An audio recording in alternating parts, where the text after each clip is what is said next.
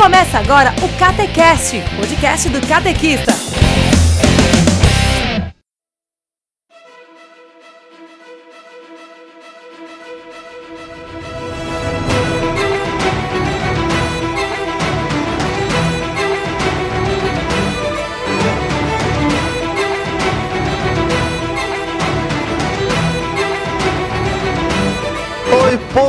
Católico, bem-vindos ao Catecast número 11.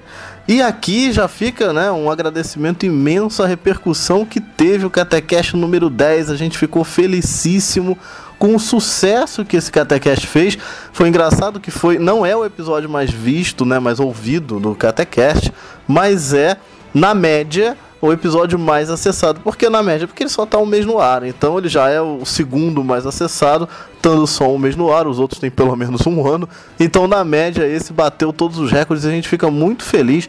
Mais feliz ainda com tantos comentários feitos. Então, a gente quer mandar um abraço muito especial para a galera que mandou o seu comentário, deixou o seu comentário lá no blog, a, principalmente a Joana, o Danilo, o Matheus, João Pedro, Fernando Henrique, Geneto, Ana Carolina Rosendo, que é uma vergonha, até hoje ela não conheceu o nosso blog. Pra você ter ideia, essa menina me conhece há mais de 15 anos.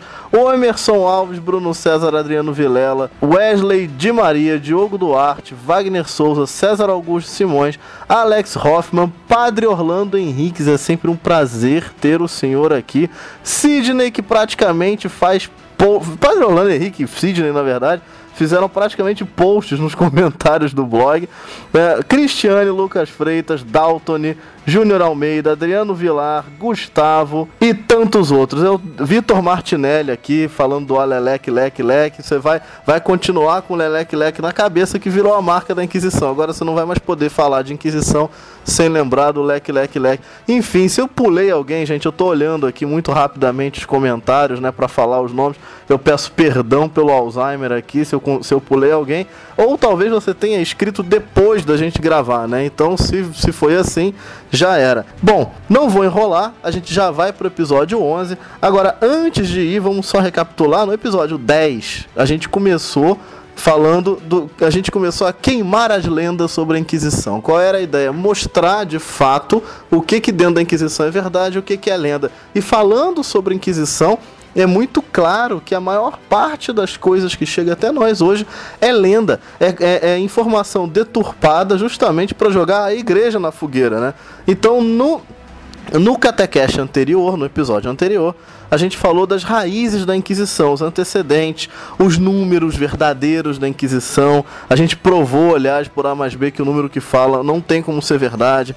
A gente falou dos mitos populares da Inquisição, de como a Inquisição influenciou no direito atual, falou de bruxaria e feitiçaria, de instrumentos inquisidoriais, de tortura e fogueira. Então a gente falou tudo isso no episódio 10. Se você não ouviu, vai ouvir, porque é muito importante. Aliás, é melhor até na sequência correta é claro que você pode usar, pode ouvir o, os episódios 10 e 11 em qualquer sequência, mas é melhor, faz mais sentido se você ouvir o episódio 10 primeiro. Então, se você não ouviu o episódio 10, o link está aqui no post, corre lá e dá uma, e dá uma ouvida antes de ouvir esse, porque é mais legal de entender. Se não, pode clicar aí e ouvir que você vai entender tudo do mesmo jeito.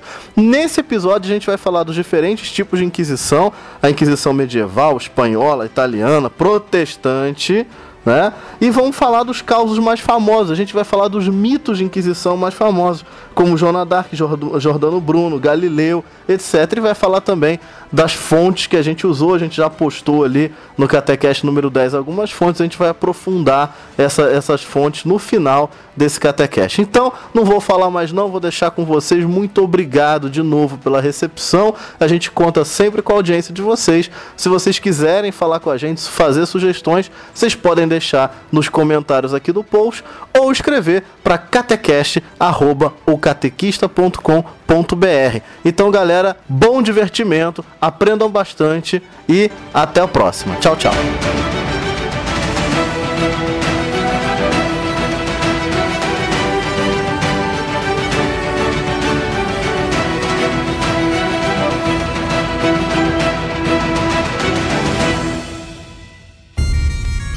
Bom, beleza. A gente puxou aí, já aproveitando esse gancho, você puxou, falou de Inquisição protestante. Então a gente a gente não tinha Inquisição só católica. Quais eram todo, quais eram os tipos de Inquisição? A Inquisição é só católica. A gente chama de Inquisição protestante as perseguições que os protestantes fizeram à lá Inquisição é, a partir do século XVI. Entendeu? Mas assim, o nome Inquisição é só pra, pra igreja mesmo. Mas é, é, caiu no gosto popular, né? O termo. É, mas o que, que é a Inquisição protestante? Os protestantes tinham um tribunal também, eles matavam, queimavam? Como é que é? Agora vamos jogar a pedra era... no telhado dos outros. A Inquisição protestante ela era mais parecida com a justiça comum, entendeu? Ela não tinha o, os preceitos óbvios que os que a igreja não tinha os parâmetros que a igreja usava para fazer a inquisição. Ela, se, ela era mais parecida com a justiça comum, só que era uma, um julgamento, eram, eram termos jurídicos é, voltados para a religião. Mas geralmente as penas é, eram absurdas, eram coisas é, monumentais. Era. Tem um cara, um tal de Matthew Hopkins, procure aí, acho que tem um link dele na Wikipedia. Esse sujeito era um inglês, em um ano, por pouco tempo que ele atuou, ele sozinho matou mais gente que a Inquisição Espanhola. Só ele. E numa área pequena da Inglaterra, ali por onde ele andava. Então, mas então a Inquisição protestante ela matava de verdade, quer dizer, ela per si matava. Ah, era, o passatempo, era o passatempo deles, eles adoravam botar. E a, e a perseguição protestante era voltada principalmente contra bruxos e bruxas. Ao contrário do que pregava a, a igreja, questão das pessoas serem ignorantes, da, da religiosidade popular, que isso não era para ser levado muito em conta eles matavam e perseguiam por bobagem. Assim, é a denúncia do meu vizinho. Se o meu vizinho aqui cismasse comigo, chegasse lá pro senhor João Calvino e falasse, ó, oh, fulano de tal é macumbeiro, é bruxo, o cara vinha na minha casa, me catava e me matava. Então, assim, existe no mínimo eu ia parar na roda, no mínimo. Existe a chance dessa, é, é, é, entre aspas, né, Inquisição Protestante ter contaminado a fama da, da Inquisição Católica? Já ouviu aquela frase, uma mentira contada mil vezes acaba virando a verdade? Sim. Olha só, o que acontece é o seguinte: é, tudo que se fala com relação negativamente com relação à igreja, à Inquisição, é, é propaganda protestante. Como assim? Eu não assim? tenho o menor medo, eu não tenho o menor medo, não tenho medo de estar sendo injusto de falar isso. Não tem. Por quê? Porque é... o movimento protestante, o... a reforma protestante é mãe indireta tanto de toda forma de movimento revolucionário, como os que levaram à Revolução Russa, como também é mãe direta do ateísmo e do ateísmo moderno. Mas assim, vamos lá, até para quem.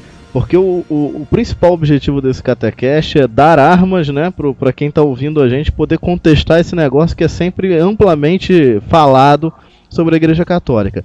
Como você falou, ah, isso, boa parte do que, do que se fala sobre de mal, né, sobre a Inquisição Católica, vem né, dos protestantes. Mas de que jeito? Com, com, como assim? Explica propaganda, um pouco. Propaganda, de onde, de onde surge essa propaganda? Mas de onde surge essa propaganda? Como é, vamos lá, entre aspas, apresente as provas. De onde surge isso?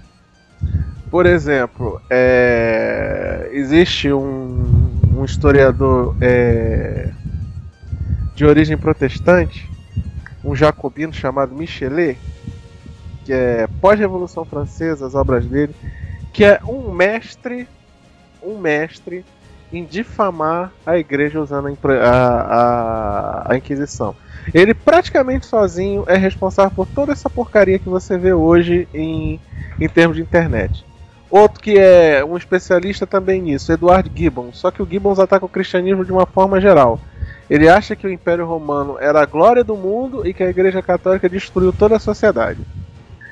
Eu acho que o cristianismo destruiu toda a sociedade. Esses dois pilantras, por exemplo, no Brasil eles são idolatrados, tá? E muitos historiadores protestantes, descaradamente, eles distorciam os atos. Esses números malucos como desse senhor que postou nesse site aqui dizendo que foram 20 milhões de mortos em mil anos, é o tipo de coisa que um historiador protestante escrevia no século XVIII, XIX, no século XX eles escreviam isso também. Eles não têm o menor escrúpulo em fazer isso. E como hoje o ensino de história é quase todo socialista, é, é interessantíssimo ter esse tipo de material como fonte, né?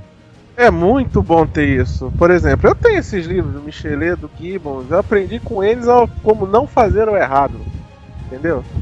É, eles são descarados, eles são propagandistas, eles são. Eles escrevem de um jeito romântico, eles escrevem de uma forma.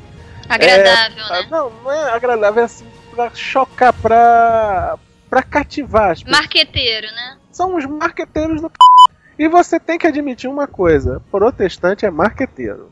Mas então, assim, é boa parte dessas lendas todas sobre a Inquisição vem da forma como se conta a história. Porque uma coisa que a gente precisa entender, e aí é, falando para todo o nosso público e valendo para qualquer tipo de coisa, quem conta a história é quem ganhou, entendeu? Quem, quem conta a história é quem ganhou. Então, assim, você ouve falar de uma guerra não é o povo oprimido, destruído que contou a história daquela guerra. Quem vai contar essa história é, é o conquistador que ganhou a guerra que está inteiro e que oprimiu aquele cara. Então, normalmente, quando você ouve falar em, em, Segunda Guerra, por exemplo, a história que o japonês conta seria totalmente diferente da história que o americano contou, né? Mas quem conta a história, quem passou para a história oficial foi a versão de quem ganhou, né? Então assim, a gente sempre tem que dar esse desconto. E como teve essa todo essa, esse protestantismo na Europa, quer dizer que começou, começaram a escrever essas histórias, mas é, o protestantismo talvez, aí o Paulo me corrige, não tenha sido tão ele inventou essas coisas, mas quem espalhou e quem se apropriou disso de uma maneira muito, muito, de uma maneira muito voraz, talvez tenha sido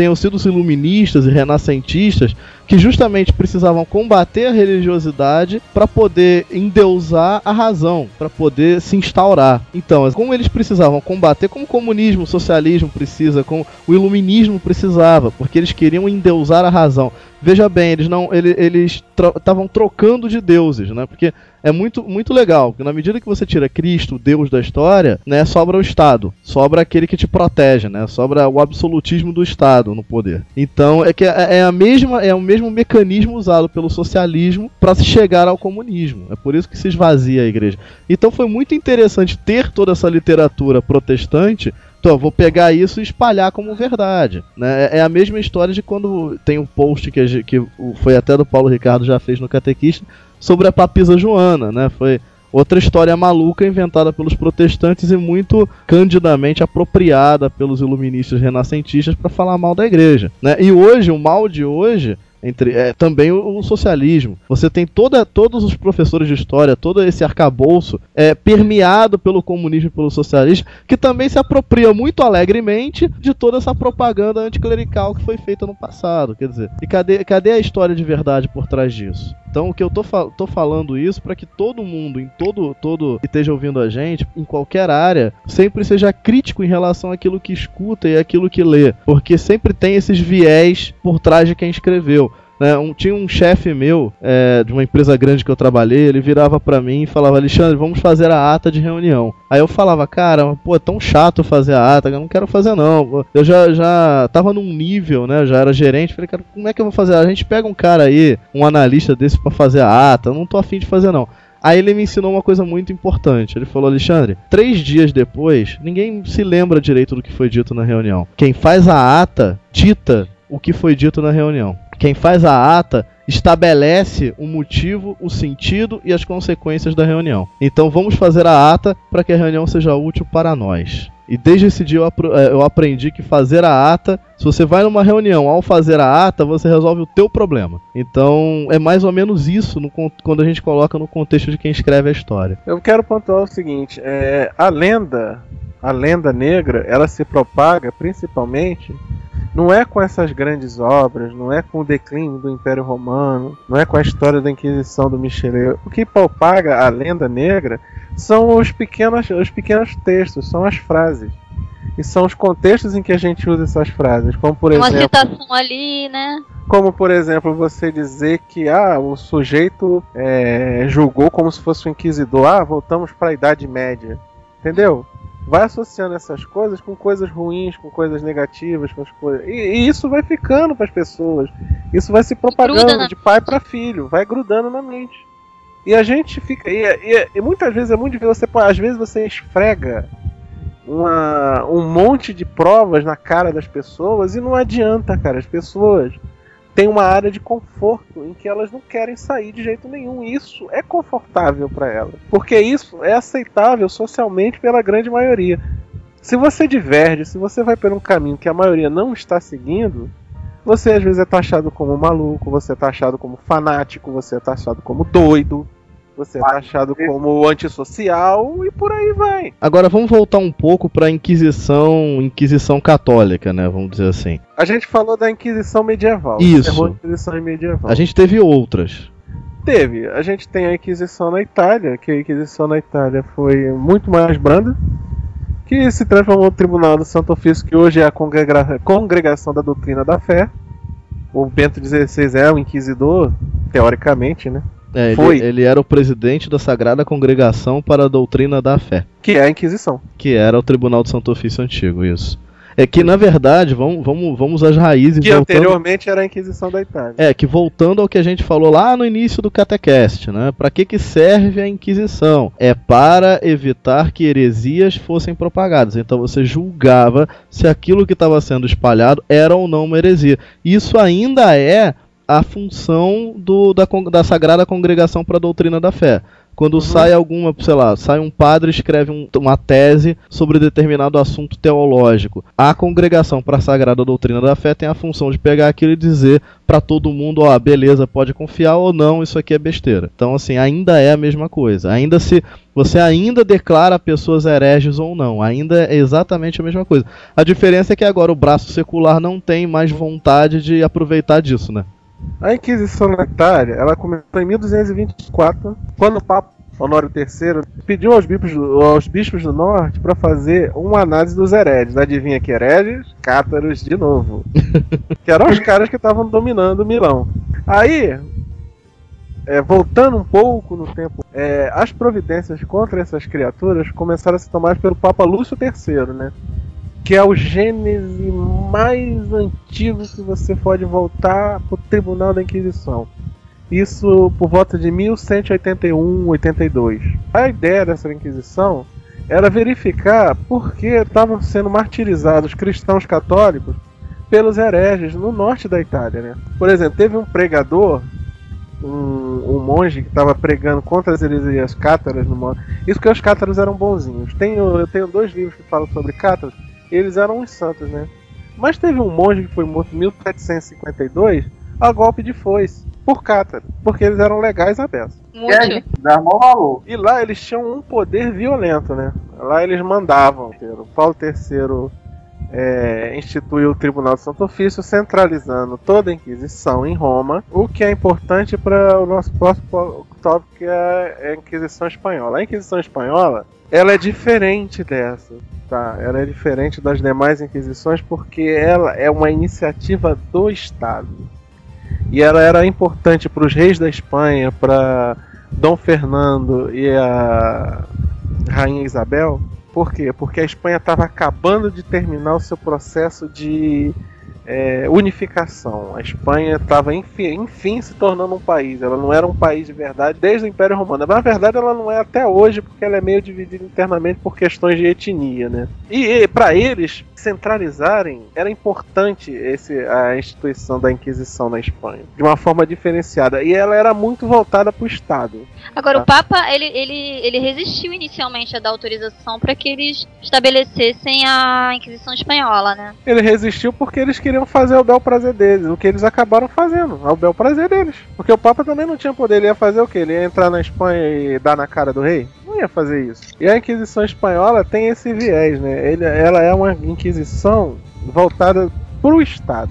É a mais famosa por conta das torturas e principalmente porque a gente pode crer que a gente vive numa sociedade judaico-cristã. O lado judaico da sociedade adora usar a Inquisição Espanhola para atacar, o lado cristão da sociedade. Por quê? Porque a Inquisição Espanhola ela se voltava muito para perseguição não de judeus, os judeus tinham sido expulsos pelos reis Fernão e Isabel da Espanha, tanto é que eles foram parar em Portugal. Não era contra os judeus, era contra os cristãos novos, judeus e árabes que teoricamente teriam se convertido ao cristianismo. Agora isso é importante saber também, isso entra um pouco na história. Por que, que os judeus foram expulsos da península? Porque eles apoiavam os árabes. E o que, que os árabes faziam? O que, que os árabes tinham aprontado? Era, era preconceito religioso? Ah, eles não bom, eles tinham, esca- nada. eles tinham escravizado a população. Tinham eles tinham- milhares de mulheres. Malditos mouros desgraçados. É, mouros infelizes. Eles só eles tinham- estupraram muitas pessoas lá, mandavam, pegavam um monte de mulher Uhum. cristã pra, pra, pra E preencher os haréns, né? Pra habitar É. os haréns. E eles só Deus, pararam de se espalhar na Espanha quando eles chegaram na Galícia e tomaram porrada de Santiago de Compostela. Daí que, daí que vem a lenda de Santiago de Compostela, que lá no Campo da Estrela, cam, é, Campo O São Estela, Tiago Matamoros, né? É isso? Santiago. Matamoros. No- Agora é mata-mato, né? Agora é mata-mata, é porque a mata-mata. estátua lá tá Mata-flor, né? É. Aí o que que acontece? Pegar lá no campo Stella, que é o campo das estrelas, que, eh, que apareceu Santiago em guerra aberta contra os mouros, saiu cortando a cabeça de todo mundo que tinha pela frente. Espetáculo. Essa estátua tá lá na, na, na Basílica de Santiago de Compostela hoje, só que pelo politicamente correto deixaram o mato crescer em cima da cabeça dos mouros. Então tá lá Santiago podando o mato. Mata abelha. Não, e quase tiraram a estátua da igreja, não Os judeus, os judeus apoiavam os árabes. E os judeus acumularam muita riqueza na Espanha por conta do apoio árabe, né? É, os reis, tem também um fundo econômico nisso que os reis estavam duros, né? Uma guerra desse vulto para unificar. Se você olhar na Espanha, o mapa, a Espanha não é um país eco, é um país grande. Para os padrões europeus, é um país muito grande. Uma guerra desse vulto para anexar um, um país em que ninguém se entende com ninguém, que todo mundo briga com todo mundo, é um monte de reino querendo ser o mais fodão do que o outro custou uma grana violenta. Alguém tinha que pagar a conta. Quem pagou foram os judeus. Foram os judeus que tinham acumulado a riqueza dos tempos dos árabes, né? E aí, vamos, vamos entender dois contextos. Um, os judeus apoiaram os árabes e acumularam a riqueza dos tempos dos árabes. E os árabes foram expulsos, mas os judeus, teoricamente, não. Os judeus, os judeus ficaram vivendo ali em cima da riqueza que eles que os mouros tinham, tinham amealhado. Eu não tenho, eu não tenho nada contra os judeus. Eu acho, é, eu acho que o povo judeu ele tem uma, ele tem um, um dom. Eu acho que vem, eu acho que é um dom que vem direto de Deus, porque ele é o que o judeu sabe se acomodar à situação, entendeu? Ele viu o seguinte, é, esses caras, vão- é, esses caras vão mandar essa bagaça. Eles vão dominar tudo. Então eu tenho que eu E tenho unir que- a eles. eu tenho que me unir a eles, senão eles vão me matar também. Entendeu? E na medida do. Até o, que, até o ponto de que eles têm uma certa mística, uma certa teologia, que não vai contra, muito contra a minha. Da mesma forma que o cristão. Bom, então vou ver o que eu posso fazer junto com esse cara. O judeu sobrevive desde a, desde a, da- desde a diáspora por conta disso. E outra coisa, o judeu ele sabe se proteger é, como grupo, né? É, isso aí não, É. isso aí não vai uma crítica não. Na verdade, isso é uma coisa que o povo católico faz muito mal e a gente apanha por causa muito bem. disso. O judeu faz muito bem. faz muito bem. Eles se protegem. E isso, obviamente, vamos lá, vamos, vamos olhar pra É nossa vida, né? mística. Pois- Ele é o povo escolhido. São, é o povo, que- é o povo escolhido. Sim, Ele, vê, e- ele se vê como povo escolhido. Então, Isso acaba Deus, atra- eu tenho que me preservar. Isso, isso, isso acaba atraindo a, a antipatia de outros grupos, porque imagi- se imagina no colégio, vai, todo mundo agora se imagina no colégio, aí tem aqueles grupinhos. Se você tá fora do grupinho, você tem raiva do grupinho, mesmo que o grupinho não esteja fazendo nada de mal pra você. O teu É. problema é você não pertence ao grupinho. E é assim que os judeus acabam atraindo antipatia. né? Não foi diferente na- na- na- no contexto da Segunda Guerra, no contexto alemão, em que os alemães ferrados né, come- a- começaram a acreditar num discurso nacionalista idiota, justamente porque eles estavam ferrados, começaram a querer é, virar a, a pegar qualquer estrangeiro pra pagar o pato, né? E pegou quem? Aquele que é mais antipático, porque E o mais um fraco grupinho. também, né? E, e o mais fraco, exatamente, o mais fraco, porque eles não tinham poder nenhum. Eles só eram, tinham poder econômico, eles eram um grupinho bem fechado. E eu não participo do grupinho. Aí é a melhor coisa do mundo. Eu tenho um grupinho que me incomoda porque tem sucesso e eu consigo ir lá e bater em todo mundo. Ah, humano, cara, humano. A gente implica coisa, não tem jeito. Então os judeus acabaram, de certa forma, pagando esse pato também. Pagaram esse pato, como pagaram. Eles, eles pagam pato ao longo da história. Judeu é mestre em pagar pato. Sempre sobra pra eles. Fato, verdade. Não, não, não chegam a fazer mal pra ninguém sempre, e sempre tomam a culpa de. Não, é porque também é um É, mas povo, só pra é um, gente- povo- é um só pra povo gente muito deixar claro- manso, cara. É um povo muito manso. Sempre foi É, um mas- povo muito manso. Só, mas só pra gente deixar clara essa A questão. gente errou Nesse caso, de- nesse caso da Península Ibérica, só pra reforçar, eles não estavam de tão inocentes na parada. Ah, não, é, eles fizeram aliança com os inimigos. Então, só pra deixar claro, se eles estavam se defendendo, ou seja, vou me aliar com os muros, provavelmente é quem vai dominar isso aqui, eu não posso, né, eu tenho que defender a minha casa. Por, por outro lado, os cristãos também estavam se defendendo. Vão se dependendo depois passaram o ataque. Depois que ganharam, e agora, mané? Como é que você vai explicar? É não tem verdade. como explicar. Você se aliou com o cara errado. É, Então, é, então o que o rei fez? Vou expulsar os inimigos Quer daqui. dizer, não foi uma parada assim, perseguição sem motivo dos judeus, vamos combinar. Não, dessa, É. vez, não, dessa vez os caras tinham culpa no cartório. É aquela coisa. Eu expulsei os inimigos, sobraram os aliados dele. O que, que eu vou fazer? Expulsar também? Não faz sentido. Mas então, aqueles que Ou eles se ficaram, convertem e É, viram meus tinha- amigos, né? você tinha, que era você tinha essa opção. Mas aí é aquela coisa, Só você confia? justamente- Você confia? É, foi, e nisso consistiu a Inquisição Espanhola, né? Quer dizer, como é que a gente vai confiar nesses caras que até um É, ano os, atrás. judeus, os judeus que quiseram ficar tiveram que se converter, os árabes igualmente. E a Inquisição Espanhola ficou de butuca neles. Foram os principais, entre aspas, vítimas da Inquisição Espanhola, foram os judeus e os árabes por conta disso. Você é cristão mesmo? Tá bom. Aí qual era, como é que se baseavam as denúncias contra esses caras? Se baseava pelo fato, se baseava no fato de que é, alguém acusava eles de guardar o sabá, por exemplo, ou então de secretamente à noite realizar os rituais típicos do judaísmo. E teoricamente o cara tinha se, o cara tinha se batizado, mas ele não ap- não, apost, não fez não fez a apostasia da fé original dele. Ele É, não trocou. Então, Ele, tava, ele virou um cripto judeu, um cripto muçulmano. então essas denúncias de heresia dessa época, elas acabam, na verdade, sendo usadas para validar a impressão de que os judeus não eram amigos de verdade, estavam só fingindo. Então, é, é, é, E tinha um fundo econômico. E tinha um muitas fundo dessas econômico. denúncias, muitas dessas denúncias partiam de nobres e de pessoas que queriam meter a mão na gru, na na graninha, né?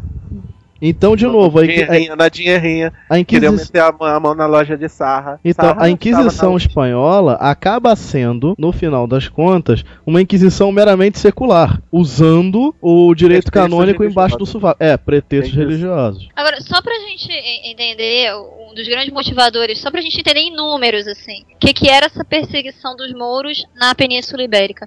O, a- o primeiro julgamento de, de- de cristãos novos, ou seja, de judeus teoricamente convertidos ao cristianismo e que foram condenados e que foram mortos pela, pe- pela, pela Inquisição Espanhola, se deu em setembro de, 1400, de 1480. Se eu, não, se eu não me engano, essa é a data. Sendo que três meses antes da, da decisão do, do rei Fernando de apontar dois inquisidores para investigar esses caras, enfim, teve um ataque em Otranto, é o nome da cidade, que mais de 20 mil pessoas da cidade foram massacradas. Oh, desculpa, desculpa, errei o, o número. Me- mais da metade das 20 mil pessoas da cidade foram massacradas, ou seja, mais de 10 mil pessoas foram massacradas durante o saqueamento da cidade por mouros, tá? Por turcos, se não me engano. Então, pra vocês terem ideia do nível que tava a coisa, assim, do, do- entre aspas, do desespero que tava, que estavam esses reis. E porque eles tiveram que impor essa, é, eles sentiram a necessidade de impor esse tribunal da Inquisição para se proteger de possíveis inimigos que estavam dando informação para os mouros, que em tese seriam esses cristãos novos que seriam é, falsos cristãos dando informação para mouros. Pelo menos essa era a teoria deles e faz sentido, faz algum sentido. Olha só, é, terminando a Inquisição Espanhola, né? Eu vou falar um pouquinho aqui do que aconteceu na Inquisição no Brasil. Sabe quantas pessoas morreram no Brasil por parte da Inquisição Católica? Duas. Duas. Cá acertei! Eu sou o cara. Não li em lugar nenhum. Agora, é, eu, vou, eu vou citar dois dados para vocês bem interessantes. Olha só. Em 1645, 70 fiéis e o padre André de Soveral foram mortos em Pernambuco por 200 soldados holandeses e índios potiguares, protestantes. Outro lindo aqui: 80 pessoas foram mortas em São Gonçalo do Amarante, em Natal, alguns anos depois, por protestantes holandeses também. Em dois ataques, eles mataram 150 pessoas. Cara, eu nem sabia que tinha tido Inquisição no Brasil. Se alguém souber. Isso não foi Inquisição, isso foi um massacre promovido por protestantes no Brasil dois massacres, um em Pernambuco. Eles entraram numa igreja onde estava o padre Soveral, fecharam as portas da igreja e mataram todo mundo que estava dentro. Opa. É, isso, Isso é nos dois casos. Mas então não existiu uma Inquisição no Brasil. Inquisição Não. de verdade. Inquisição. Não, era um, era um braço da Inquisição portuguesa, né? Uhum. Era eles é, que julgavam os mesmos, as mesmas questões. A Inquisição portuguesa é uma filha direta da Inquisição espanhola. Ela julgava casos de, de apostasia, de cristãos árabes convencidos. Quem ela julgou aqui no Brasil foram judeu, é, foram judeus, basicamente judeus e árabes. Nunca teve uma tradição de imigração árabe para o Brasil, mas os judeus sim. Bom, mas aí a gente tem também uns causos famosos, né? A gente já conceituou tudo que é Inquisição, falou dos diversos tipos de Inquisição, contextualizou historicamente, mas tem uns casos que são icônicos e que a galera fala, por exemplo, lá o de Joana d'Arc, o do Galileu. Então, enfim, vamos contar alguns deles. A gente começa por onde, Paulo? Você que é o chefe. Vamos começar por Joana d'Arc. Então, Vambora. Joana d'Arc. Joana d'Arc, a garotinha que ouvia vozes na França. Né? Questão da Joana d'Arc. É... Ela tinha ouvia vozes de santos, Santa, Santa Mônica, era Santa Terezinha também, ela ouvia vozes de santos e era uma garotinha bem peituda. A gente está no contexto da Guerra dos 100 Anos lá entre França e Inglaterra e a França estava levando um pau violento. Essa guerra foi motivada pela questão da sucessão do É, trono. é, é, peraí, antes que alguma senhora grite e caia no chão, peituda significa topetuda, metida, corajosa, ok? Sim, senhor. É isso aí. É. Peraí, Paulo, desculpa. é, você falou que ela ouvia a voz de Santa Terezinha? Como assim? Santa Te... É, não é Santa Santa Terezinha? Terezinha, não é Santa Terezinha do Menino Jesus, não. É Dávila? Não, não é Santa Terezinha, desculpa. Santa Catarina de Alexandria, Santa Margarida de Antioquia. Ah. Ah, Bom, continua. Que diziam a ela que a França não podia cair na mão dos ingleses. E realmente não podia cair. Se caísse ia ser uma desgraça, né? É sempre a França. A França é fundamental para a igreja, sempre foi. Então Joana é, estabeleceu que ela ia fazer com que o herdeiro é, nominal do trono, filho Carlos VI, Carlos VII, era uma- a França sempre teve uma criatividade enorme para nome de rei. Tanto é que Luís era 16, Carlos acho que foi até o 12. Ela ia fazer com que ele fosse nomeado em rei. Então ela entrou na frente de combate e a França começou a ganhar a Guerra dos 100 Anos. Ela começou a reverter um quadro que até então era considerado irreversível. E todas as, todas as coisas que ela prometeu que, iam fazer, que ia fazer, ela conseguiu fazer. Santa Joana d'Arc conseguiu fazer tudo, inclusive coroar o rei. Ela coroou Carlos VII como rei da França. Praticamente, não vou dizer sozinha porque ela não era guerreira, mas ela a incentivou tanto, é, ela imbuiu tanto de coragem os soldados franceses que eles conseguiram reverter uma situação de guerra absurda. Mas peraí, então ela não era guerreira? Pra mim isso é novidade. Eu tô imaginando Não, ela ela- matando geral, assim. Ela nunca matou ninguém. Ela se vestia de armadura ia à frente da tropa. Mas na hora do combate ela recuava. Uma mulher não pode ir na frente de uma tropa. É, não dá. É, é, na verdade, provavelmente nessa época seria até uma desonra pra tropa. Seria. E ela, ia, ela carregava um enta- um estandarte com o Nosso Senhor crucificado, com a bandeira da França, flor de lis, é, aquela paramentação toda. E tudo ela conseguiu. E isso deixou claro o tanto o rei inglês quanto o duque da Borgonha. Borgonha é a parte norte da França. É, deixaram o do rei inglês e o duque da Borgonha fulos, né? E dentro da França, como a França estava perdendo a guerra, existiam muitos traidores, muitos traidores da coroa, em especial traidores que estavam infiltrados dentro da Universidade de Paris, que aquilo é um antro, sempre foi, até hoje é. Entre eles existia um bispo que era o Pierre Chanson. O Pierre Chanson foi o principal responsável pelo processo da Joana d'Arc. Ele, por conta própria, vamos dizer assim, como ele era aliado do inglês, dos ingleses e do Duque da Borgonha, ele conseguiu promover a captura de Joana d'Arc, se eu não me engano, em Orleans, me, me foge agora onde ela foi capturada, e para ser julgada. E ela foi julgada e condenada. E o processo dela é todo irregular. Todo. Tanto é que alguns anos depois a igreja. A igreja reabsorveu Joana d'Arc porque o processo era todo irregular. O processo dela foi político, não foi religioso. Claro que como tinha a questão dela falar com vozes, usaram para variar a questão religiosa.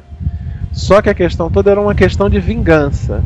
Porque você pensa bem, uma garota que fala que diz que está falando em nome de santos, em nome de um arcanjo, em nome de Jesus Cristo, em nome do Espírito Santo, a guerra começa a reverter para o lado da França.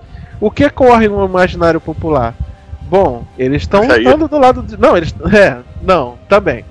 Não, mas no geral, as pessoas, bom, esses caras estão lutando do lado de Deus. Se a gente tá perdendo, porque Deus tá do lado deles. Então a gente é que tá do lado do diabo. O rei da Fran, o rei da. é, voltamos à questão da mentalidade da época. O rei da, da Inglaterra não podia permitir isso de jeito nenhum. Porque se isso é. Se isso cai. Se isso cai no gosto, na boca do povo, vai todo mundo ficar contra ele. Só que. Desertar e tudo, né? É, Agora, não era um tribunal da Inquisição, é isso? era. Era. Pierre Chanson era. Era o vice-inquisidor geral da França. Era um tribunal da Inquisição. Sim. Só que um tribunal irregular, porque foi feito com cunhos políticos. O tribunal, o, o julgamento de Joana d'Arc é importante também, porque ele é, vamos dizer assim, o motivador, a, a base, a origem que culminou com a questão da Inquisição espanhola. Se você reparar, é o mesmo, é o mesmo tipo de contexto. É o Estado querendo se colocar acima das questões espirituais, usando as questões espirituais em benefício próprio. Ou seja, é o Estado manipulando a instituição religiosa para poder fazer as Perfeito. condenações. É Perfeito. querendo matar, eliminar seus inimigos políticos com razões religiosas. E, e aí, e aí é que, é que realmente mancha, porque até agora a gente tem falado coisas que botaram na conta da igreja sem ser realmente a igreja fazendo. Agora, assim como a- a- a- o processo de Joana d'Arc, assim como a Inquisição Espanhola, a igreja realmente fez. O problema é que quem estava à frente era mal intencionado. É, é, teve um engraçado que fez um comentário, até mandei a resposta pra ele pela Vivi, do ah, igre... o processo de Joana d'Arc demorou seis meses, como é que a igreja não sabia? Cara, era um estado que estava em estado de guerra, né, era um país que estava em estado de guerra, as comunicações, eh, não tinha internet, não tinha Twitter, não tinha Facebook, não tinha nem correio direito. Correram o cara entregando carta a cavalo. O cara entregando carta a cavalo e volta aquela questão das estradas. As estradas eram É, isso quando ele não era detonado na estrada. Isso quando não era Exatamente. detonado na estrada. E como é que essas informações iam chegar com relevância, eh, de forma correta até Roma? Não, e, e, e, Não, e é, onde, porque- né? E a, a Joana Dark, não, e a Joana Dark ela pediu autorização para recorrer ao Papa, que isso era sempre dado essa possibilidade para quem estava sendo julgado. E como era justamente um tribunal irregular, eles não respeitavam as regras, né? Ela não foi dada essa autorização a ela. A cidade, a Paris era altamente vigiada, estava sendo, estava fechada para todo mundo. Quem estava lá dentro, quem mandava na cidade, fazia o que bem queria, o que bem entendia. O exército francês era incipiente, já estava ruim se segurar nos outros lugares que eles conseguiram retomar. O rei Carlos VII era fraco. Ele só se tornou um rei melhor depois da morte da Joana d'Arc, inclusive motivado pelo que aconteceu a ela. E os caras lá, o rei da Inglaterra, o duque da Borgonha e o Pierre Chanson fizeram o que quiseram, pintaram e bordaram. É, e até porque, vamos, Fizeram? vamos entender também o contexto. A gente falou de, de correio, de falar com o Papa, era impossível. Hoje já é impossível. Hoje você tem o Twitter do Papa, tem e-mail do Papa, tem uma série de coisas. E, e não consegue falar com o Papa. Quer dizer, não é assim. Imagina quantas pessoas mandam cartas, tweets, e-mails pro Papa todos os dias. É muito difícil você realmente conseguir atingir, né? Chegar. Por isso que os bispos locais é que fazem esse trabalho. No momento em que você tem um problema, você tem aquele contexto que a única chance de você tocar o Papa era um cara ir a cavalo até Roma e conseguir ser recebido pelo Papa, tudo se torna absolutamente difícil. Quando você tem o bispo local sob o domínio político e um poder exatamente dentro desse contexto que você falou, bom, não há mais nada pra fazer. É, o bispo local não estava aplicando os critérios do, do verdadeiro tribunal da Inquisição. Na verdade, Não. ele estava vendido, não é isso? Isso, e o rei da, e o rei da Inglaterra precisava dela morta. Não tinha outra opção. Ela já estava condenada quando ela entrou lá, quando ela foi presa. Ela já estava morta. Só foi uma questão de meras formalidades para dizer que se fez um julgamento e para ele não perder a cátedra dele de bispo. Só que no final das contas ele perdeu por contumácia, né? Ele foi, acho que ele foi até excomungado depois, eu não tenho certeza, mas eu acho que foi. E o processo dela foi todo irregular, tanto é que a igreja absolveu ela, ela foi beatificada e depois canonizada em 1920 e hoje é a padroeira da França. Mais um caso que botam na conta da igreja, mas a culpa também não é toda dela. Foi feito por membros da igreja, sim. Mas quando é, o rei da França intercedeu depois que o fato do fato ocorrido, depois que ele realmente se tornou rei de fato, que os ingleses caíram fora da Inglaterra, porque eles caíram fora da Inglaterra logo em seguida. Caíram fora da É. França. Da França, desculpa. Isso. Caíram fora da França logo em seguida. A coisa, a coisa voltou aos seus trilhos. Infelizmente, não foi como deveria ter sido. Mas é aquele tipo de caso que é, o julgamento histórico se voltou contra a Igreja Católica por conta da maldade propagandista, porque não se levou em conta é, as nuances da situação. Esse é um prato, um prato cheio, quer dizer, É um prato cheio. Você esse é um consegue- prato cheio. para pro nível de propaganda, né, é, anticlerical que se queria fazer, um caso como esse, pois é, é perfeito. Não há nada mais perfeito do que isso. Mas vamos andar, tem outros casos. E o caso de Jordano Bruno? O Jordano Bruno é aqueles que botam na conta da igreja de ter matado um grande, uma grande mente, não, um intelectual, um cientista. Do outro Bruno. Bruno tá caladaço, o Rob também. Tô, tô acompanhando aí, ó. É porque eu, eu tenho uns causos pra contar, mas são mais recentes, são mais atuais. Vou aguardar os históricos. Jordano Bruno. Falando rapidinho pra quem não conhece do cara, esse era maluco. Maluco, esse era dor de pedra, o garoto tinha probleminha.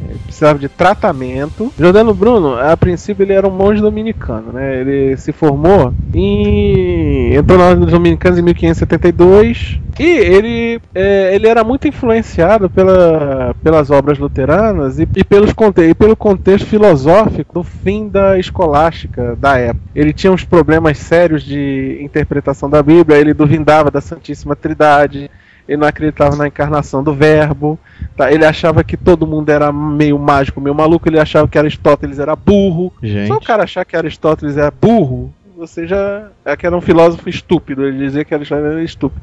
Ele era muito influenciado pelos neoplatonistas, ele era panteísta, e ele achava que Jesus de, Jesus de Cristo era um mago. Era um mago? Um mago. É, ele era uma pessoa realmente racional, como a gente tá vendo, ele É. muito razoável, né? Uma pessoa assim, Igual- equilibrada. É igual o pessoal da Sé que diz que Jesus Cristo era um ET. E ele era um completo desequilibrado. E ele, era, ele virou um andarilho, porque ele vivia sendo expulso. Ele andou a Europa inteira, ele vivia sendo expulso dos lugares pra onde ele ia, porque ele Acho que é começava melhor a mudar o meu nickname.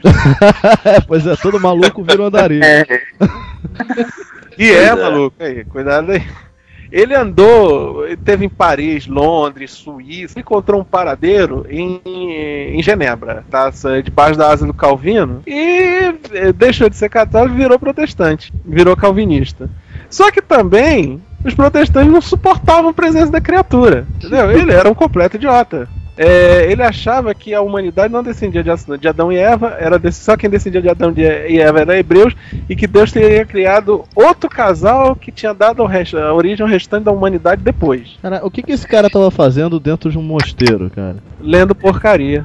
Ele tava fazendo a sopa, né, mano? Ele devia estar fazendo aquela sopa. Tava fazendo a sopa pra nós. É, Então, tá fazendo sopa pra nós. mas vamos lá, e o caso dele? O que, que aconteceu? Ele foi Ah, ele escrevia, no- ele gostava de escrever novelas eróticas. botar ó, Opa! 50 tons de cinza, 50 tons de É, esse Jordano Bruno era bom, né? Já, justamente. Mas, mas agora vamos, vamos ao que interessa. Qual foi o fim dele e do que nós somos acusados em relação a ele? O fim dele foi o seguinte: ele foi. ele foi queimado na fogueira como herege. Mas olha só, pelo que tudo que eu falei até agora, tinha algum jeito de não queimar ele na fogueira como herege? Mas espera aí, quem foi que queimou ele na fogueira? Foi a, a igreja? Foi a congregação do Santo Ofício. Então, Foi a igreja. então essa é a nossa mesmo. A gente queimava as pessoas. É, foi. Foram oito acusações de heresia. Quer dizer, não foi a congregação da Santa Igreja. A Santa Igreja carimbou ele como herege e entregou o braço secular. Entrega braço secular, dançou, meu irmão. Ele foi, ele foi queimado em 17 de fevereiro de mil- de 1600. Por quê? Porque ele se recusou a, ele se recusou a rejeitar as heresias dele. Foi oferecido a ele um crucifixo, ele empurrou o crucifixo. Sabe aquela imagem do crucifixo que dão pra Santa Joana d'Arc ela beija? Uhum. Fizeram mais ou menos parecido com ele, só que ele empurrou. Era um gênio. E, particularmente, ele era tão doido que ele teria passado em branco se não fossem três sujeitos, três filósofos: o Jacobi, Baruch de Spinoza e o Engel. Tudo que vem de Engel, você pode ter certeza, vai dar M. Basta dizer que o que vem de Engel é Marx. Eles consideravam o Jordano Bruno como o iniciador da linha filosófica deles, vamos dizer assim, porque ele era ele era ele era o típico positivista, né? Que não acreditava na questão metafísica. Ah, e ele também acredita, ele não acreditava na questão metafísica da discussão em torno de matérias invisíveis. Ele acreditava, por exemplo, que ele podia bilocar a alma dele em dois seres diferentes. Ele podia botar a alma dele numa planta e, numa, e num bicho, por exemplo. Ele tinha dessas coisas. Ele não tinha Se muita... ele botasse na planta e deixasse na planta, era ótimo, né? Pois é, era mais fácil de queimar, inclusive. Eu tenho, eu tenho a impressão que ele era um brócolis, cara. Só pode. Com essa linha de raciocínio dele aqui, ele é um brócolis. Upa, ele é muito querido, ele é muito considerado pela maçonaria. Ele é uma espécie de pai espiritual da, da- dos maçons e dos neo-ateus também. Por conta da questão dele, da não discussão metafísica, da questão do não pensar no que acontece após a morte. Ou seja, o cara é tudo de ruim, né? O cara tava todo errado. E a noite de São Bartolomeu? O que, que é a noite de São Bartolomeu e por que, que ela tem relevância pra essa história aí? A noite de São Bartolomeu foi um massacre de protestantes ocorrido na França no dia, a partir do dia 24 de agosto de 1572. Esse massacre foi feito por ordem do. Os protestantes franceses eram chamados de huguenotes, né? É, pelo rei Carlos IX, deste- é, Que era um rei católico. que era um rei católico instigado pela mãe dele, a rainha Catarina de Médicis. Né? A noite de São Bartolomeu é uma questão meramente política também. Ela entra como, você pode dizer como caso de aquisição, porque ela foi motivada, porque ela foi feita por reis católicos, mas não intenções católicas. A questão toda é que os protestantes, que não eram santos também, estavam adquirindo muito poder na França. Em especial, junto ao rei. O princi- principal conselheiro do rei e, o, e um dos mais queridos, e o mais querido por eles, era o almirante Coligny. O almirante Coligny era o líder dos huguenotes. Ele era um protestante francês. E a rainha não via isso com bons olhos. E ela começou a, a instigar o, o Filho. dela, o rei Charles. Tem um filme que vocês podem ter uma noção, dois filmes que vocês, que vocês podem ter uma noção razoavelmente histórica bem definida dessa situação da Noite de São Bartolomeu que é a Rainha Margot, filme Rainha Margot, e o outro filme chamado Henrique IV. Henrique IV Henrique de Navarra era um rei, foi rei que foi o primeiro marido da Rainha Margot, que era protestante, se converteu ao catolicismo e tipo conseguiu, foi o cara que conseguiu levar a França a uma situação de paz, né? Vamos, vamos tentar conviver mais razoavelmente. E eles, é, a- a- o mote da da noite, da noite não, da noite de Ah, São tá. Bartolomeu foi o que te- estaria havendo uma, uma conspiração por parte dos huguenotes para destituir o rei. E foi um, um negócio terrível, morreu muita gente.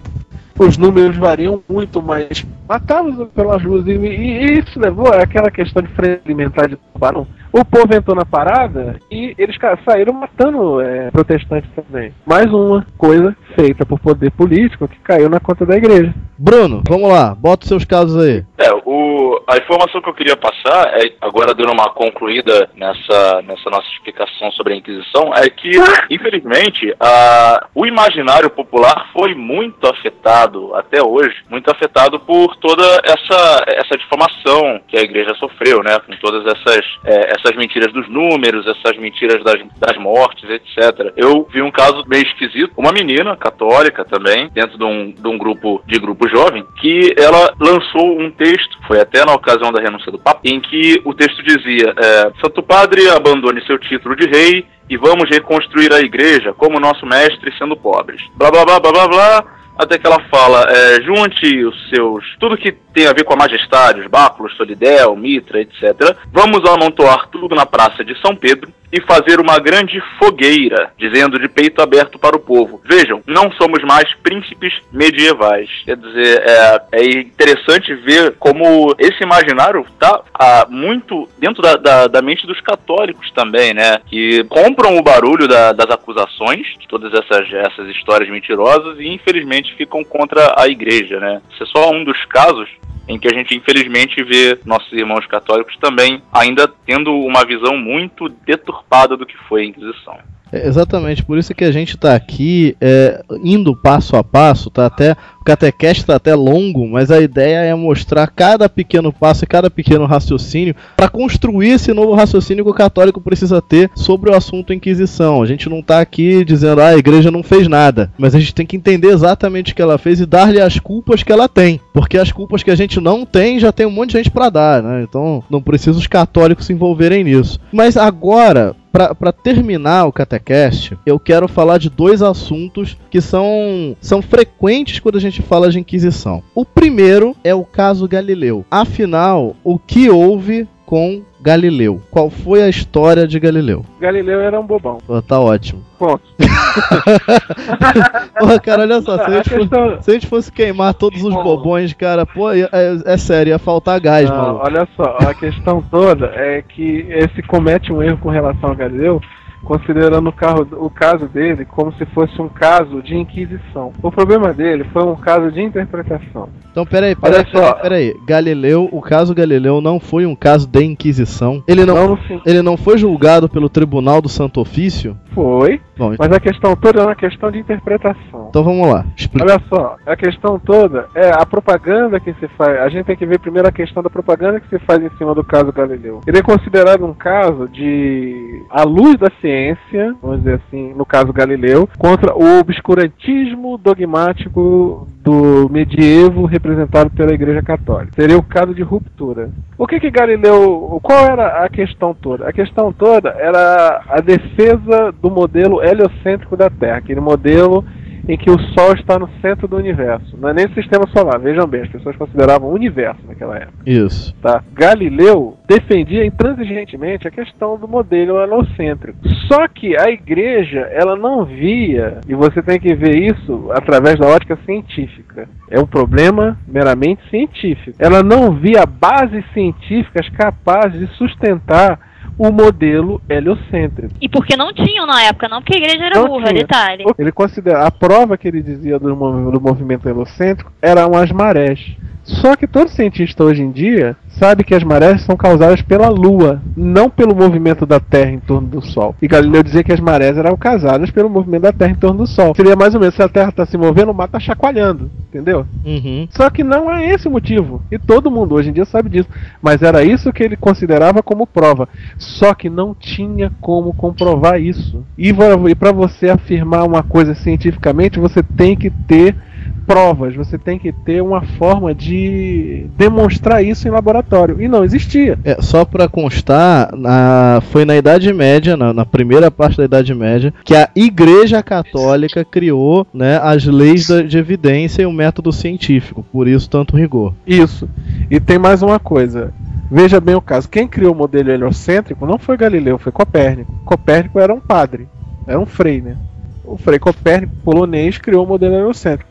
O frei Copérnico foi julgado alguma vez? O Não. frei Copérnico, o, pre- o frei Copérnico foi alguma vez con- considerado herege? Não. Ou tá fazendo alguma coisa contra Deus? Não. Sabe por quê? Porque ele apresentou o modelo heliocêntrico como uma tese. Uma possibilidade É pra uma ser estudada. possibilidade. Isso aqui precisa ser estudado. Eu acho que é assim. Você pode comprovar, seu Copérnico? Não, não tenho como. Não sei como. Nem pensei nisso. Mas eu acho que é assim. Tá. Agora vamos ver se pode ser assim mesmo. Então nunca aconteceu nada com Copérnico. Por que aconteceu com Galileu? Porque Galileu, ele, além disso, além de. Não foi só o fato dele é, defender o modelo heliocêntrico. Foi o fato dele dizer que tinha que reescrever a Bíblia. Opa, então aí temos um fato que é completamente diferente. Você tá do vendo? Ele tá saindo, ele tá saindo da teologia, tá entrando na. Ele tá saindo da ciência Ciência. e tá entrando em teologia. Então ele entrou numa área que era da igreja. Então É a isso? gente não tá. é, isso, então a gente não tá falando. Calma aí, isso é importante entender. A gente já não tá falando mais da discussão Sol como centro do universo, enfim, do, do que quer que seja. É isso, a gente tá falando de uma questão de reescrever a Bíblia. Não, e é, impor- é importante a gente saber porque ele era tão metidinho, porque se eu não me engano, Paulo, ele era primo do Papa, não é isso? Galileu era o Ele acha que era sobrinho de alguém, né? Ele era sobrinho do Papa, era sobrinho do Papa. Então vamos lá, o que, que ele estava falando exatamente? O que, que ele queria? Por que se deveria reescrever a Bíblia? Isso é importante para o nosso povo católico entender. Vamos lá. O que, que, que, que Galileu queria? Josué, capítulo 10, 10 a 12. É a parte que fala que a Terra é o centro do universo. Na Bíblia. Ele dizia que isso tinha que ser desconsiderado da Bíblia. Pera aí, como é que o cara que é cientista vai dizer que ele tem que desconsiderar isso ou aquilo da Bíblia se ele ainda não tem uma prova científica de fato do que está acontecendo? E ele escreveu, ele escreveu um diálogo uma, uma novelinha em que ele retratava o Papa como se o Papa fosse um idiota. Então, Quer dizer, ele estava saindo da seara dele e entrando na seara dos teólogos. então o julgamento dele não tem a, quer dizer, teoricamente o julgamento dele não tem a ver com a questão não. científica. Não, o julgamento dele foi puramente teológico, porque ele estava usando uma tese científica não comprovada. Não comprovada. Se fosse comprovada, o buraco era mais embaixo. Estava usando uma ideia não comprovada para tentar a partir dela fazer uma reinterpretação da Bíblia. Isso foi, esse é o ponto. E o Papa falou para ele: "Cala essa sua boca. Fica quieto, prova esse negócio. Cala essa sua boca. O Papa avisou ele N vezes. Mas o cara não escutava. O Galileu, segundo diz, ele era meio marrento. E como ele era sobrinho do Papa, ele era mais marrento ainda. Entendeu? Uhum. Ele achava que podia falar o que queria. Ele era um cara conceituado, as pessoas respeitavam ele. Mas o processo dele foi uma teteia. É o seguinte: Ah, mas ele ele, nunca- ele tanto, ele tanto era respeitado que a pena dele foi é, uma espécie de prisão domiciliar, né? Foi prisão domiciliar, exatamente. Que aliás era um castelo, né? Não, é, Era um- não, era um- ninguém me Era um prende. palácio. Ninguém me prende onde ele. Ó, ele foi viver no palácio do embaixador. Depois que ele foi condenado, ele foi condenado a três anos de prisão domi- a três anos de prisão, que a prisão que o Papa no dia seguinte, o primo ruim dele, comutou. Comutou em prisão domiciliar. Ele ficou preso no palácio do embaixador de Florença. Depois passou pra casa do arcebispo Pio Colominho. Tá ruim. Que era aluno dele. O arcebispo era aluno dele. E sete, e cinco meses depois, ele foi liberado pra ir pra casa. Ninguém me prende nesses lugares, cara. Se eu for preso, eu vou parar em Bangu 1. Eu, eu queria ser preso igual esse cara. Então Josué falou ao Senhor: No dia em que o Senhor deu aos amorreus na mão dos filhos de Israel, disse na presença de israelitas: Sol detém-se em Gibe- Gibeon e tu lua no vale de Ajalon. E o sol se deteve e a lua parou até que o povo se vingou dos seus inimigos. Isso não está escrito no livro já? É. O sol, pois, se Tá. deteve no meio do céu e não se apressou por quase um dia inteiro. É isso aí, porque o sol para, se o sol está se movendo, ele está se movendo e a terra que está parada. Se é a terra que está se movendo, o sol estaria parado. Então quem teria que parar era a terra, não o sol. É isso aí. Então, peraí, povo católico, é pra todo mundo entender. A gente tá falando que, que Galileu tava dizendo que Josué 10, versículos 11 a 13, era uma grande mentira e teria que ser reescrito.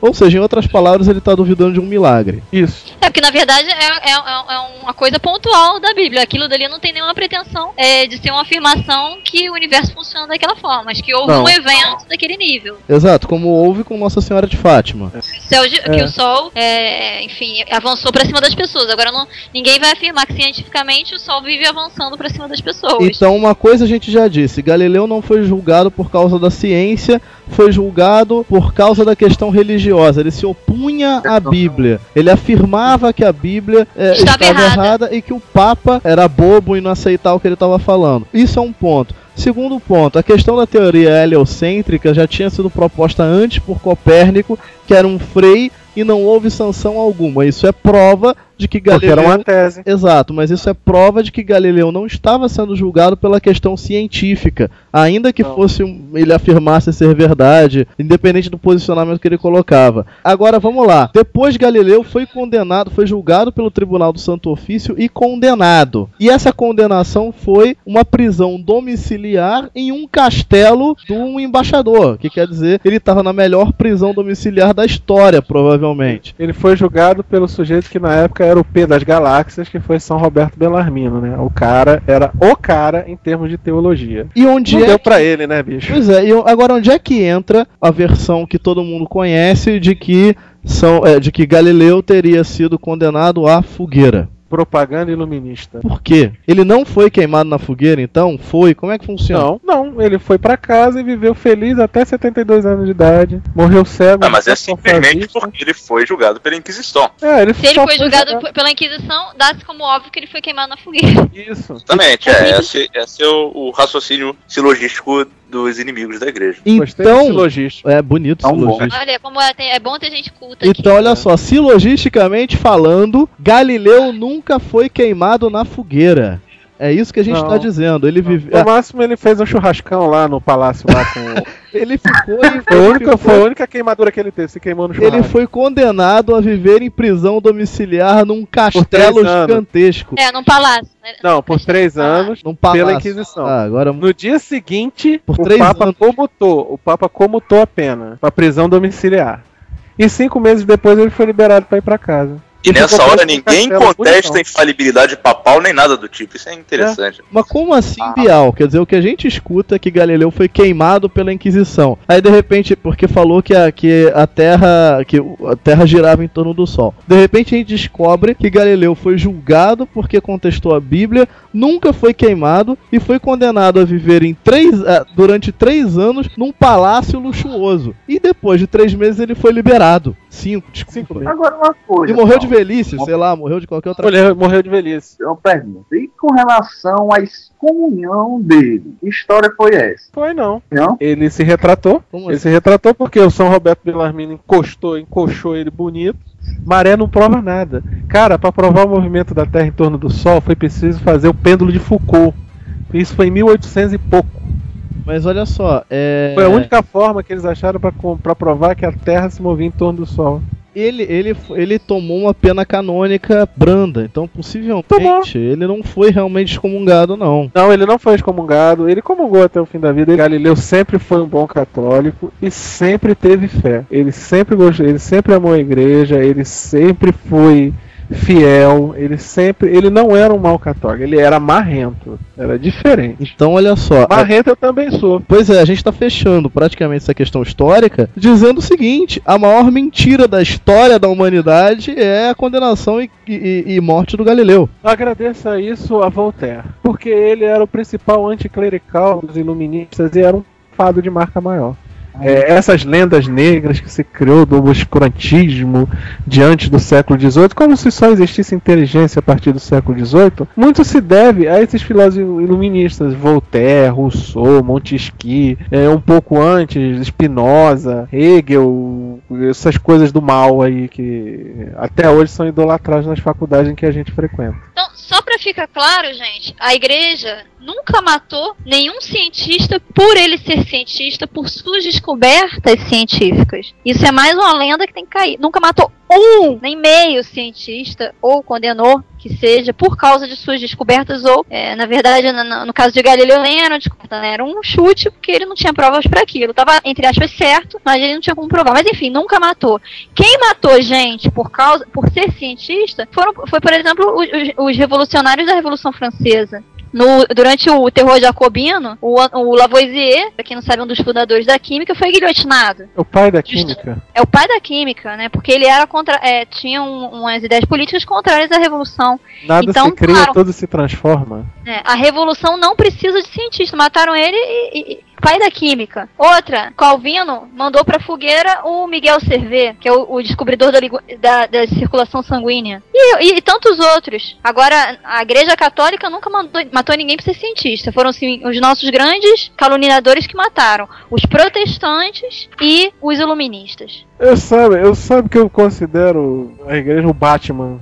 É igual o ba Lembra do final do Cavaleiro das Trevas?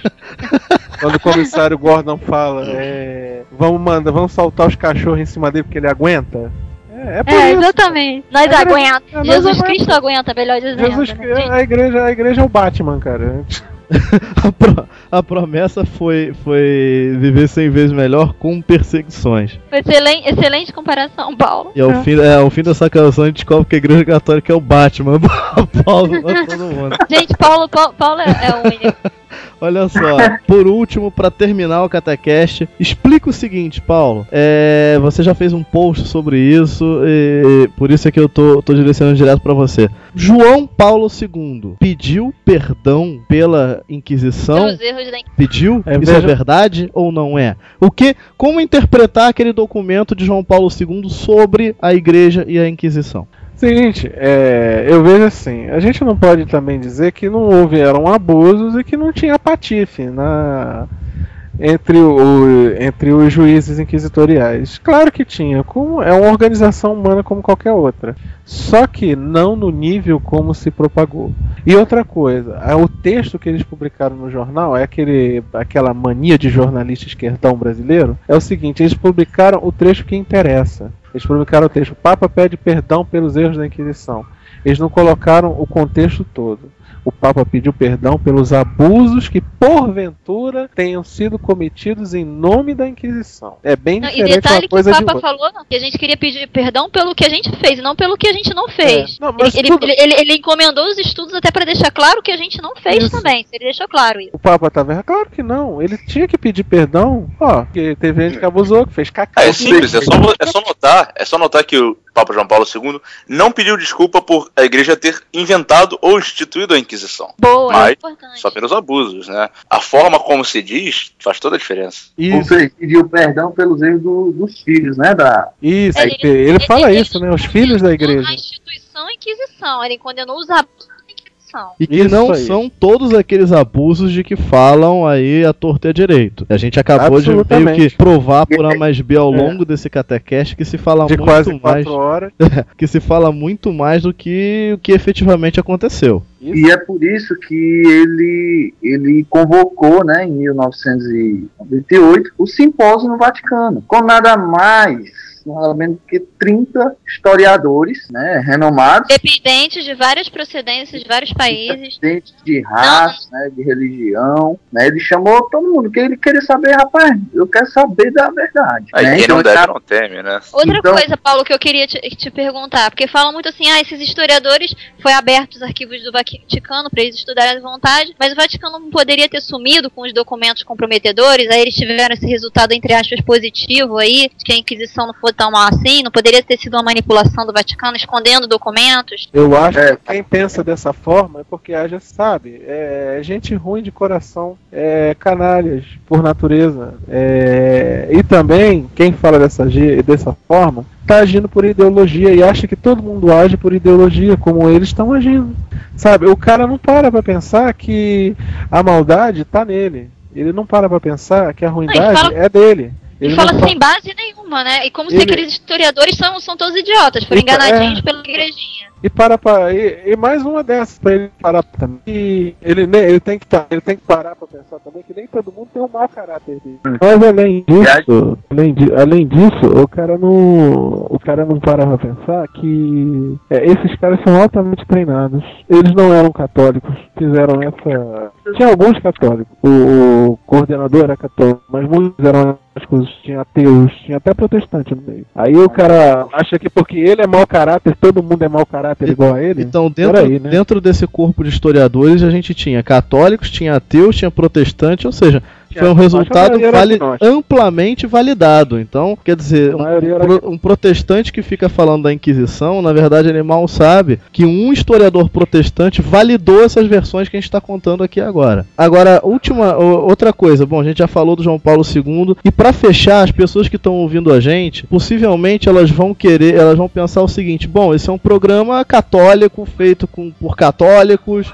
para católicos, então é óbvio que a gente está, entre aspas, amenizando as coisas. Então queria, a, é, é, Viviane, Paulo, é, Bruno e Rob, que vocês elencassem de, de alguma maneira. É claro que lá no post, no post desse Catecast, você vai encontrar todas as fontes que a gente consultou para fazer isso, mas eu queria que vocês falassem um pouco sobre as fontes de consulta que a gente usou para esse Catecast.